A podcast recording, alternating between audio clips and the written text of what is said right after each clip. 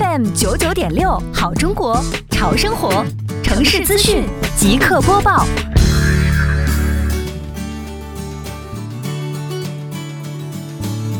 民生九九六耳朵刷资讯，一起来关注这个点位的相关内容。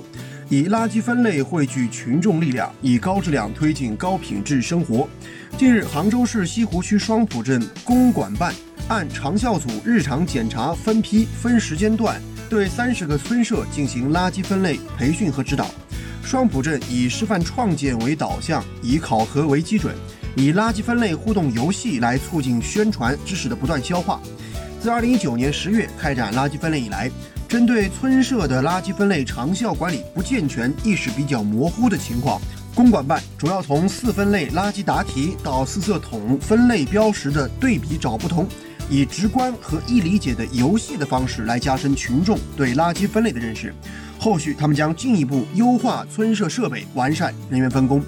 好，以上就是这个点位的全部内容，下个点位我们再见。